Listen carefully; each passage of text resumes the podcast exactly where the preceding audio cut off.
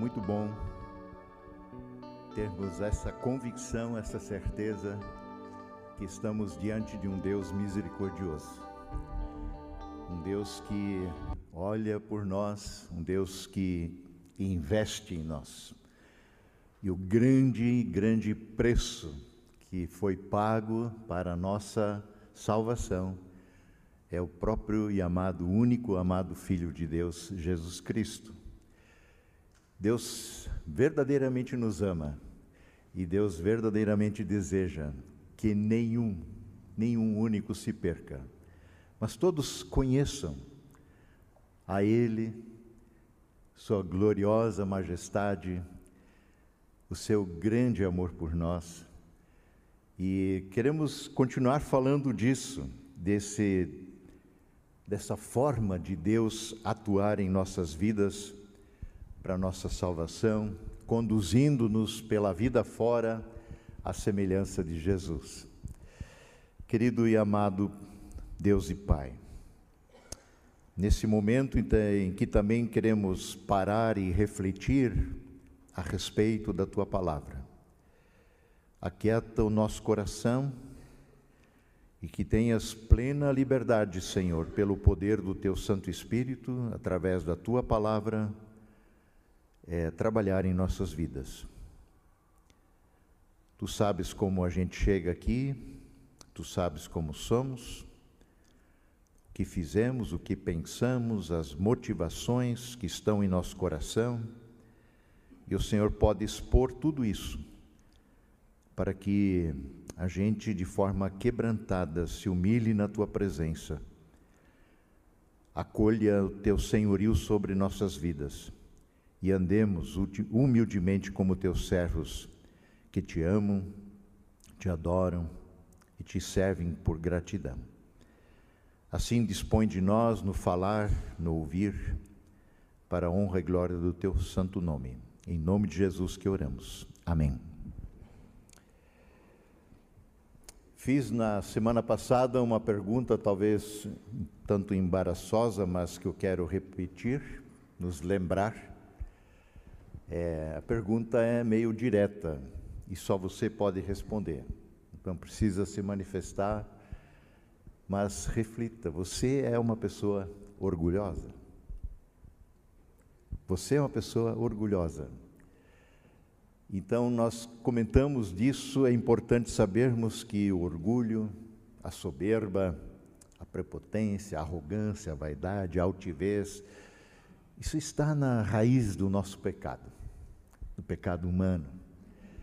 Fomos tentados e caímos na lábia do enganador por excelência, de que se rebelar contra Deus, ser igual a Ele, conhecedores do bem e do mal, é algo atrativo. E o que nos torna, muitas vezes, orgulhosos, prepotentes, autossuficientes. Eu quero lembrar aqui também o chamado, o chamamento que Pedro faz em 1 Pedro 5, versos 5 e 6, quando ele diz: E todos vocês, todos vocês, cada um de nós, vistam-se de humildade no relacionamento de uns para com os outros. Porque Deus se opõe, Deus resiste aos orgulhosos, mas concede graça aos humildes. Portanto, humilhem-se sob a poderosa mão de Deus, para que Ele, no devido tempo, vos exalte. Qualquer exaltação vem dele, e também é para a glória dele. A nós estamos sendo conclamados a nos humilharmos sob a poderosa mão de Deus. Da mesma forma como o nosso orgulho é, recorre a muitos recursos, tem muitas maneiras, muitas máscaras para se camuflar, para esconder de alguma forma nossa rebelião contra o Senhor. Assim também falamos que Deus tem muitas maneiras de expor a nossa rebeldia, de expor o nosso orgulho, para nos encaminhar ao quebrantamento. Falamos na semana passada sobre Naamã, esse general sírio que adquiriu lepra, que foi com uma grande caravana, com uma carta demandando que lhe fosse atendido a demanda de que fosse curado da lepra. Traz uma riqueza enorme para comprar a sua cura, de alguma forma, ou compensar por ela. E este homem, esse oficial prepotente, que ficou chateado pelo fato de Elias, Eliseu nem recebê-lo e mandá-lo apenas se lavar sete vezes no Rio Jordão, este homem foi quebrantado. E ele volta humilhado, reconhece que é um simples servo, um adorador, ele se torna um adorador do Senhor e uma pessoa grata, porque agora ele já não quer mais comprar, pagar pela sua cura, mas quer oferecer uma dádiva como gratidão. Qual é o próximo passo? Será que Deus está tentando expor a nossa falta de humildade na maneira como lidamos com a nossa vida, de alguma forma também ainda diferente daquela que ele tratou com Naamã, é, dando a ele um problema com o qual ele não conseguia lidar? Falamos disso semana passada. Eu creio que Deus pode, como falamos, tem ter muitas maneiras de nos quebrantar, o que é bom. Deus pode, por exemplo, nos dar uma ordem, uma demanda, um mandamento, que não iremos obedecer, vamos resistir. E com isso, Deus vai expor também o nosso egocentrismo, o nosso orgulho.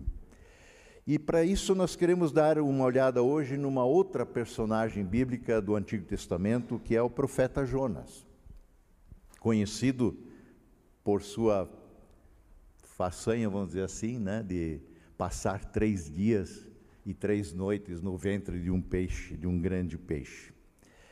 Talvez você diga, pois é, mas o que, que dá para aprender com Jonas? Essa é história para a escola dominical, não é? é? Eu acho que não. É, Jonas nos ensina muitas coisas. Deus nos ensina através do seu profeta. Jonas não aparece só no livro de Jonas. Já em 2 Reis, capítulo 14, verso 25, Jonas é convocado pelo Senhor a anunciar ao rei Amazias de que Israel recuperaria uma parte da costa é, que foi perdida, que foi conquistada pelos inimigos. E essa é uma notícia que Jonas gosta de entregar, uma notícia boa. Deus vai libertar, vai liberar uma área, vai fazer recuperar, Deus vai restaurar as coisas. E que aconteceu assim. Então Jonas sai de alguma forma promovido né, na sua função profética. E ele aprecia essa popularidade, vamos dizer assim enquanto um profeta portador de boas notícias. Né? É, eu creio que todo pregador, todo é, profeta, é, assim também a gente percebe no próprio Jeremias, tem uma, um desejo de ser portador de boas notícias. Jeremias até reclama com Deus: Deus, só tem notícia ruim para dar, não tem uma notícia boa. Eu queria tanto dar uma notícia boa é sempre notícia da denúncia do pecado, o chamamento ao arrependimento. É, e Jeremias até lamenta isso um pouco. No entanto, Deus conhece o interior de Jonas. Deus conhece o nosso coração. Deus sabia que Jonas tinha um coração teimoso, um coração obstinado, um coração rebelde, resistente, egocêntrico e Deus estava disposto a expor isso, para o bem de Jonas. Quando nós somos tocados no nosso íntimo e o nosso íntimo é exposto, revelado, não é para o nosso mal, é para o nosso bem, para que a gente reconheça quem nós somos e possamos tomar uma atitude em relação a isso. A palavra muitas vezes é como um espelho diante do qual nós somos colocados em que a gente pode se enxergar, não só na nossa fachada, que a gente consegue decorar, né, disfarçar, mas o nosso coração é exposto. Eu me lembro muito bem quando não foi a única vez, mas quando nós estávamos em Rio São João, lá na primeira comunidade do envio, e logo mais ou menos no início do ministério, é, depois de uma maratona de cinco cultos, é, chegar em casa meio cansado, segunda-feira alguém assovia no, assovia no portão, porque é o, eles, o que eles faziam. A gente não sabia o que estava acontecendo, porque o normal é bater palma, entrar ou tocar campainha, né? O pessoal parava no portão e ah, mas acho que tem alguém lá. E aí estava um cidadão lá e o seu filho, jovem, é, dizia, pastor, nós precisamos falar contigo. Digo, tudo bem, entra aí, senta aí, vamos conversar. Que história é essa de ficar falando da minha vida no culto? Eu digo, oh, senhor me desculpe, mas eu nem lhe conheço. Qual é o seu nome mesmo? É, e ele estava muito bravo, porque eu tinha exposto a vida dele. Na verdade, não era isso. Na verdade, é o que a palavra faz. Ela expõe o nosso coração e a gente se conhece um pouco. Deus nos conhece mais ainda. E é o que Deus faz com Jonas. É o Deus que, Ele quer fazer com a gente. Então, a gente poderia, antes de entrar no livro de Jonas, eu queria propor aqui uma possível conversa, uma possível conversa entre Deus e Jonas, diante do anúncio que ele fez lá em, é, ao rei Amazias, pela restauração, pela recuperação daquela terra perdida e pelo que Deus agora quer fazer Jonas dar a Jonas uma missão para ele fazer. Poderia ser mais ou menos assim. Então, Jonas, eu posso ver que você aprecia muito entregar boas notícias às pessoas. É verdade, Senhor, diz Jonas. Sabes muito bem o quanto eu gosto de contar às pessoas a respeito da tua boa nova, da tua salvação. A última tarefa que o Senhor me deu de contar ao rei Amazias a respeito da reconquista das terras costeiras foi um grande prazer. Gosto muito de ser teu mensageiro. Ainda bem, Jonas, porque eu tenho uma outra mensagem especial para você entregar, dessa vez aos ninivitas. Eu quero que você anuncie a eles a possibilidade de salvação. Mas, Senhor, Tu não sabes, não conheces os ninivitas? Eles são brutais, gente cruel, terrível. Todas as culturas sabem é, como eles são e eles os odeiam. Eles são bárbaros, são terríveis. Quando eles voltam das guerras, trazendo seus prisioneiros, eles os cortam em fatias, eles os desmembram e ajuntam seus membros às portas das cidades, é o que eles faziam, para que todos saibam: olha, ninguém se mete com ninivita. Agora o Senhor me manda para eles. Na verdade, eles não merecem tua salvação, eles merecem o teu juízo. Isso sim. Além do mais, o que, que os meus compatriotas vão pensar de mim se eu for lá entregar uma mensagem de salvação a eles? Vão pensar que eu traí o meu próprio povo? Sinto muito, Senhor, mas dessa vez não vai dar, não. Isso não é para mim. É, e Deus responde para Jonas: Jonas, seguinte, eu já decidi, você vai. A próxima missão tua é Nínive. É claro que esse diálogo não aconteceu e ele não está na Bíblia, mas poderia, né, por assim dizer, ter acontecido, porque aqui a gente pode perceber um pouco a dinâmica que rola entre Deus e o seu profeta, este homem de Deus. Deus está ordenando a Jonas uma, uma tarefa e, ao mesmo tempo, quer com que ele demonstre amor pelo Senhor, sendo obediente incondicionalmente à sua palavra, à sua ordem. Mais do que isso, Deus está dando uma tarefa através da qual Jonas deverá e poderá demonstrar o seu amor para com o próximo, mesmo sendo ninivitas. um povo horrível, pessoas que não merecem a graça de Deus, ainda assim ele os encaminha para que se arrependam da sua maldade e encontrem graça diante de Deus. Jonas recusa. Não, Senhor, não vai dar para encarar essa não. E dessa forma, Deus expõe o coração rebelde de Jonas. Jonas está se entregando, diz: Eu não vou. É Deus que está ordenando e ele diz: Eu não vou, não vou fazer. Ao invés de enfrentar a sua tarefa, enfrentar o seu coração rebelde, o que, que Jonas faz? Foge. Foge. É, é muitas vezes nós procedemos assim. Deus nos encarrega e a gente fica sabendo disso com relativa e importante convicção, mas importante convicção, você deveria visitar aquela pessoa, você deveria ter, dar uma palavra àquela pessoa, você deveria abraçar aquela pessoa, você deveria. E a gente, não, mas espera aí, aquele lá não merece, não. Eu não vou com a cara dele, aquele, aquilo lá eu não quero fazer, não. E nós também, como Jonas, talvez não pegamos um navio para Tarsis, mas nós voltamos as costas ao que Deus pede que a gente faça.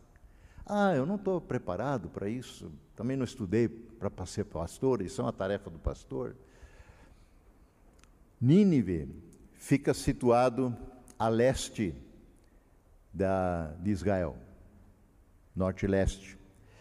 E Jonas pega um navio para Tarsis, que fica no extremo leste, exatamente na direção oposta. O pecado sempre é essa postura não de caminhar na direção da vontade de Deus, mas na direção contrária. É isso que Jonas está fazendo. Tarsis fica na costa da Espanha, o último lugar mais distante conhecido na sua época para Jonas. Depois de Tarsis não tem mais nada, o mundo acaba ali. E é para lá que ele vai. Fim do mundo. Segundo o que Jonas conhecia, não dava para ir mais longe do que Tarsis. Não demorou muito, enquanto ele viajava, Deus enviou uma grande tempestade nos diz o texto. Deus enviou uma grande tempestade. Mas espera aí, tempestades não são obras do acaso, configurações atmosféricas, de clima, de tempo. Deus tem alguma ingerência em tempestades? Eles causam tantos danos, né? É, tempestades são sempre obra de Deus ou configurações climáticas. É, não só as tempestades. As coisas na nossa vida, é, muitas vezes elas têm uma perspectiva, eu diria assim, natural. Se você fura um sinaleiro e bater em alguém, é, ou sofrer um acidente porque alguém furou, não necessariamente Deus provocou isso, mas Deus pode sim intervir e Deus intervém de forma extraordinária em toda uma série de configurações da nossa vida, porque é Ele quem está no controle e Ele é soberano sobre tudo que Ele criou. Assim a gente vê Jesus acalmando uma tempestade, assim a gente vê Jesus andando sobre a água e por aí afora. Então, uma grande tempestade é enviada por Deus. Ela surge exatamente naquele momento, porque naquele barco, indo a Tarsis, está um servo de Deus. E Deus tem algo a fazer com ele, a trabalhar com ele. Deus movimenta terras e céus na nossa direção, para que ele nos alcance. Vamos abrir os olhos e perceber um pouco mais claro como Deus age através das situações da nossa vida. Jonas é atirado ao mar, depois de haver uma confabulação lá no navio. Por que, que tem essa tempestade? As próprios, a própria pessoal que está a bordo, os tripulantes, né? Alguém tem que ter culpa no cartório. E Jonas está lá embaixo no porão, é, dormindo primeiro, depois ele se denuncia, diz: Olha, isso aí tudo é porque eu sou servo de Deus e estou fugindo da presença de Deus. Vocês querem que a tempestade se acalme e me jogue na água. Ok? Então Jonas fora. E Jonas cai na água, não para morrer afogado, Aí o texto de novo diz: E Deus lhe enviou um grande peixe. Jonas foi abocanhado e Jonas foi preservado da morte. Talvez um grande peixe, a gente até poderia dizer assim, com um adesivo na lateral: Você já abraçou um ninivita hoje? é mais ou menos um peixe desafiador para Jonas, não é? Jonas não era muito chegado nos ninivitas, não. Ele os condenaria sumariamente. Ele os quer ver pelas costas, mortos, e nunca, jamais agraciados pelo perdão de Deus, pela graça de Deus. Na barriga do peixe, nós vemos pela primeira vez Jonas orando. Capítulo 2 de Jonas, verso 8. Oi, verso 8 lá em cima, se você tem colocar no ponto, é, e seguintes, eu leio, é uma longa oração. O capítulo 2 temos a oração de Jonas. Mas no final, do verso 8 a 10, ele diz assim: Os que adoram, mais eh, os que adoram é, falsos deuses dão as costas para as misericórdias de Deus. Eu, porém, Verso 3: Oferecerei sacrifícios a ti com cânticos de gratidão. E cumprirei todos os meus votos, pois somente do Senhor vem livramento. E o verso 10, então, o Senhor ordenou que o peixe vomitasse Jonas na praia, não em Tarsis, mas de onde ele saiu. Jonas é colocado de volta no início do projeto. Ele tentou fugir, né, de todo jeito, fugir da presença de Deus, fugir da vontade de Deus, e Deus faz com que o peixe o vomite de volta aonde ele estava no início. Depois de três dias, três noites na barriga do peixe, Jonas se rende à ideia de ir para Nínive, que era o seu chamado. E ele, a partir do lugar que ele foi cuspido fora, ele tem mais 800 quilômetros para andar até Nínive. É, ele não precisa cuidar de trânsito, de ser atropelado por alguma mula. É, ele tem muito tempo nessa longa trajetória em direção à obediência, de colocar o seu coração em ordem na sua relação com o Senhor. Mas vamos ver o que, que acontece. Chegando lá, Jonas entra na cidade e começa a anunciar anunciar o juízo de Deus. Apenas isso. O juízo de Deus, não a graça de Deus, não a possibilidade de salvação. Verso, capítulo 3, verso 1 diz que depois disso o Senhor falou a Jonas pela segunda vez, verso 2: Apronte-se e vá à grande cidade de Nínive e transmita a mensagem que eu lhe dei. Já foi dado na primeira vez que ordenou. Verso 3: Dessa vez Jonas obedeceu à ordem do Senhor e foi a Nínive, uma cidade tão grande que era necessário três dias para percorrê-la inteiramente. E no dia em que Jonas entrou na cidade, ele começou a proclamar às multidões: Daqui a 40 dias Nínive será destruída. Ponto. Essa é a mensagem de Jonas. Ele não diz: Olha, gente, Deus vai pegar pesado com vocês. Quem sabe vocês se arrependam. Quem sabe vocês aceitem essa oportunidade que Deus está dando, porque Ele está me mandando avisar. As coisas vão ficar feias para o lado de vocês se vocês não emendarem os seus caminhos, não abrirem mão da sua violência, da sua maldade. Não, ele apenas anuncia o juízo, não a graça. Para o seu desgosto, os ninivitas se arrependem.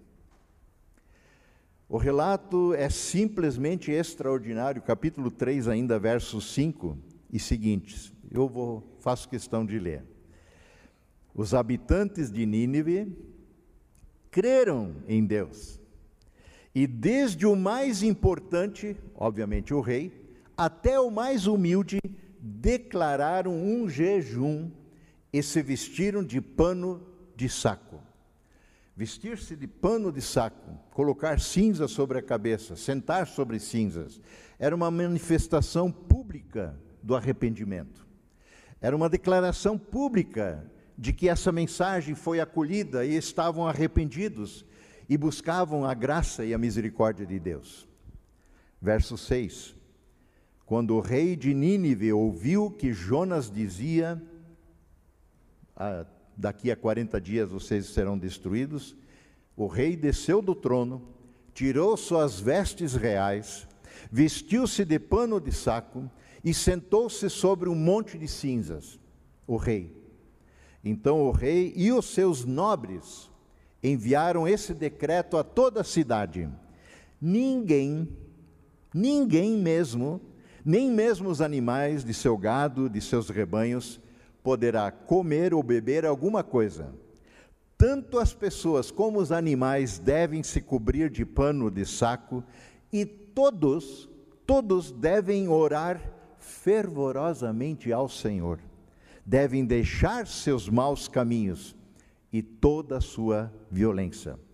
Quem sabe Deus voltará atrás, conterá a sua ira ardente e não nos destruirá. Todos devem orar fervorosamente ao Senhor, clamar por misericórdia e deixar os seus maus caminhos. Ah, o chamamento ao arrependimento, a sua aceitação, o permitir-se ser quebrantado, envolve essas duas coisas. Não é apenas uma atitude sentimental. Ah, eu estou tão arrependido. É, isso pode ser remorso só isso. Ah, se arrependimento matasse, as pessoas dizem.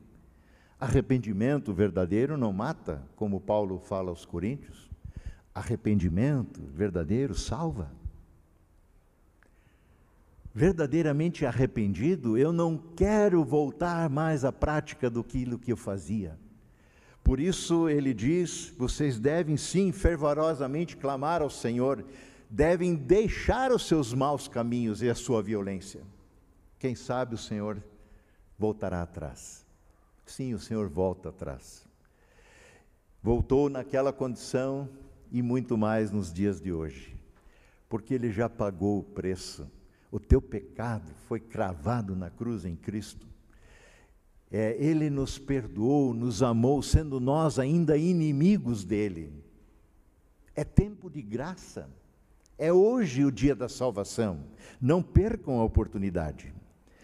E diante disso, dessa atitude dos ninivitas, Deus de fato retrocedeu e não os destruiu como havia ameaçado, como diz o verso 10. E o que houve com Jonas? Ele é o nosso personagem. Jonas ficou feliz. Ele celebrou culto ao Senhor.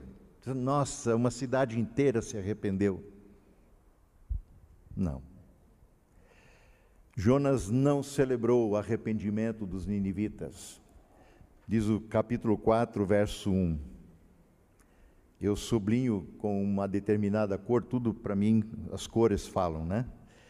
E a cor com que eu uso para isso aqui é uma cor que me chama a atenção pela sua forma de que denuncia a dureza do nosso coração. Mas Jonas ficou profundamente descontente com isso e ele enfureceu-se. Ficou muito irado. Lembram de Naamã? Ele ficou bravo com a atitude de Eliseu, que sequer saiu para atender ele. Ele ficou bravo que Eliseu não fez um ritual de cura, invocando o nome de Deus, impondo a mão sobre a lepra. Ele ficou bravo porque Eliseu simplesmente mandou ele tomar banho sete vezes, mergulhar no Rio Jordão. Ele queria outra coisa, ele tinha uma outra expectativa. Quando o seu orgulho é atingido, denunciado, e o seu coração é muito obstinado, é, vigie-se quanto a isso. A fúria, o descontentamento se acentua ainda mais, porque você está sendo exposto. A dureza do seu coração está sendo exposta, sua realidade interior está sendo exposta para o seu bem. Reconheça, confesse. Ouçam só a oração é, que Jonas faz a Deus, capítulo 4, verso 2 e 3. Então Jonas orou ao Senhor.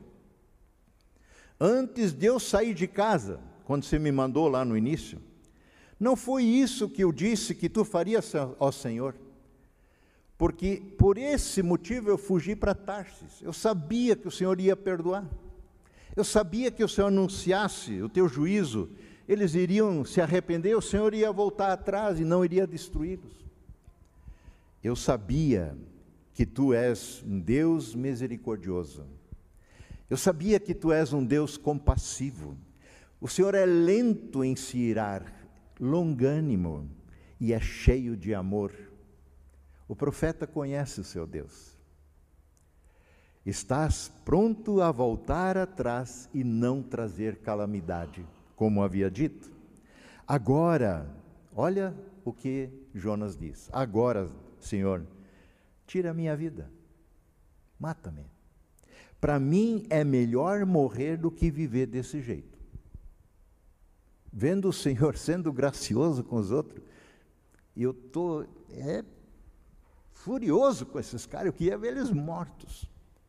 E o Senhor é gracioso, me mata. Não dá para viver assim.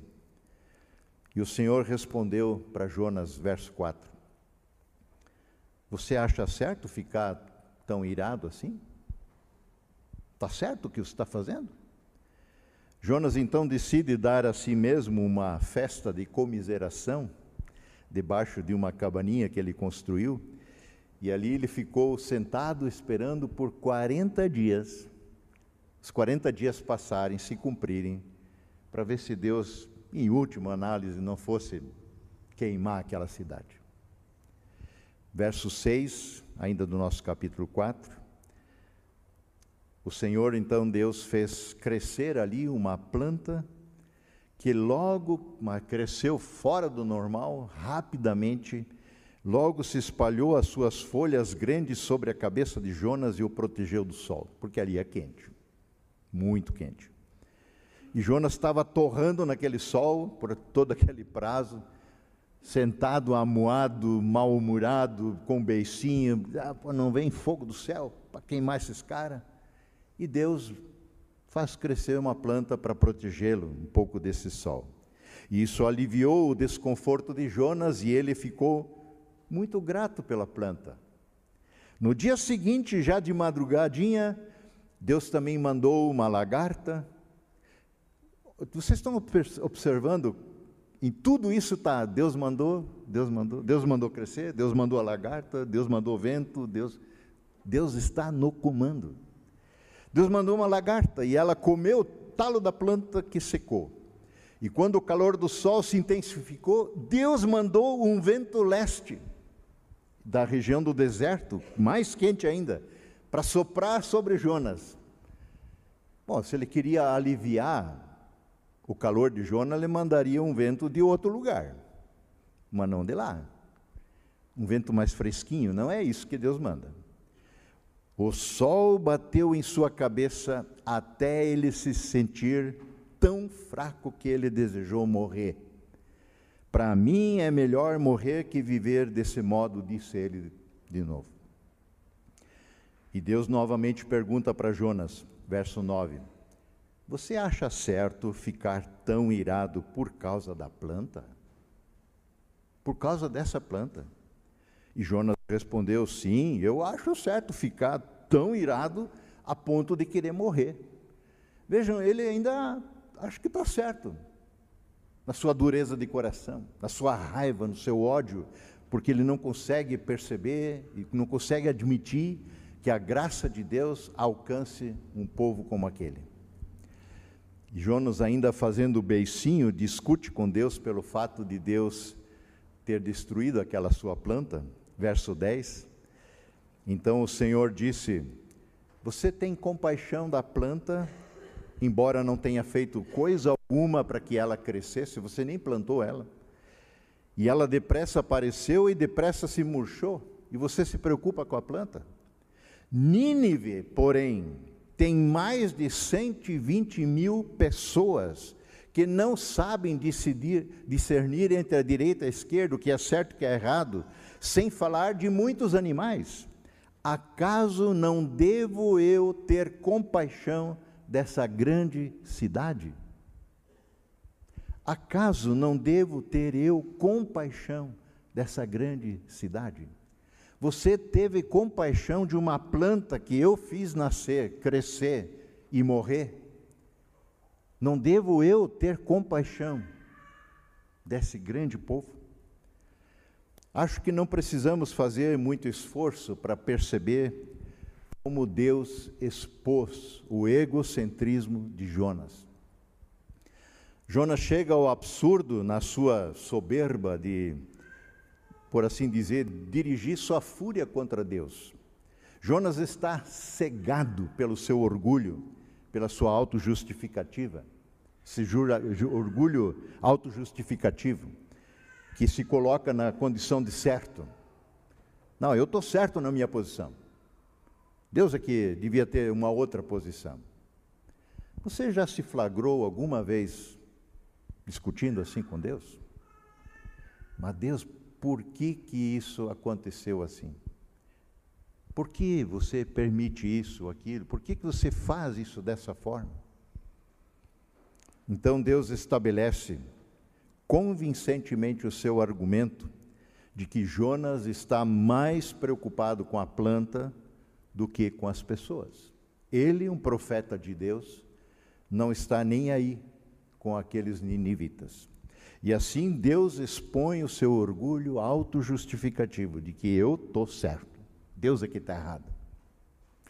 Esse é o absurdo, é o limite do nosso orgulho, que nos coloca acima de Deus, melhores do que Deus. Nós sabemos como fazer. Se eu fosse Deus, faria muitas coisas diferentes. Você não? Graças a Deus que não sou. E eu preciso aprender sempre de novo a acolher as coisas do jeito de Deus. E como ficou a vida de Jonas nisso tudo? Não sabemos. O livro termina assim. Parece que sem fim. Contudo, se Jonas, né, o autor do livro, de alguma forma, com isso, ele também, de certa maneira, está expondo seu, a sua luta pessoal com Deus, nesse seu orgulho, nessa sua obstinação, no seu egocentrismo. E parece indicar aqui que Jonas, de alguma forma, se humilhou diante do Senhor. Deus pode agir com a gente da mesma maneira. Ele muitas vezes nos dá ordens, às quais o nosso coração rebelde e obstinado se opõe, recusa a obedecer. Insistimos em trilhar os nossos próprios caminhos. Deus nos criou seres totalmente dependentes. Nós precisamos de Deus, não o contrário. Contudo, nós buscamos sempre de novo andar na nossa independência, na nossa autossuficiência e assim Deus precisa nos humilhar, nos quebrantar, como fez com Naamã, como fez com Jonas. Sem quebrantamento não haverá transformação bíblica na sua vida, na minha vida. Sem quebrantamento não caminharemos em transformação de glória em glória à medida que contemplamos o Senhor à semelhança do Senhor. Sem quebrantamento, sem nos lançarmos nos braços do Senhor, arrependidos, acolhendo o seu senhorio e salvação, não haverá santificação. Qual é o próximo passo? Será que Deus está tentando expor a nossa falta de humildade? na forma como nós lidamos com a nossa vida? Lembre-se, o único caminho possível de volta ao Senhor é nos sujeitarmos a Ele, quebrantando-nos, arrependendo-nos. E nunca é tarde demais para isso. Eu concluo com uma palavra do profeta Isaías, capítulo 55, que nos adverte e diz e nos conclama: Busquem o Senhor, enquanto podem achá-lo. Busquem o Senhor, enquanto podem achá-lo. Invoquem-no agora, enquanto ele está perto. Os que, aqui os perversos mudem de conduta e deixem de lado até mesmo a ideia de fazer o mal, diz Isaías que se volte para o Senhor, para que Ele tenha misericórdia deles. Sim, volte-se para o nosso Deus, diz Isaías, pois Ele os perdoará generosamente.